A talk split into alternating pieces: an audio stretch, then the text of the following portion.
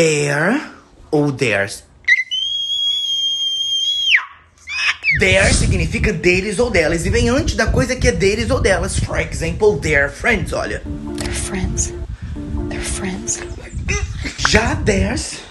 Já theirs também significa deles ou delas, mas vem depois da coisa que é deles ou delas. For example, the house is theirs. A casa é deles. Theirs vem depois de house. Out of the house is theirs. Out of the house is theirs. Gente, sem português e inglês, gente.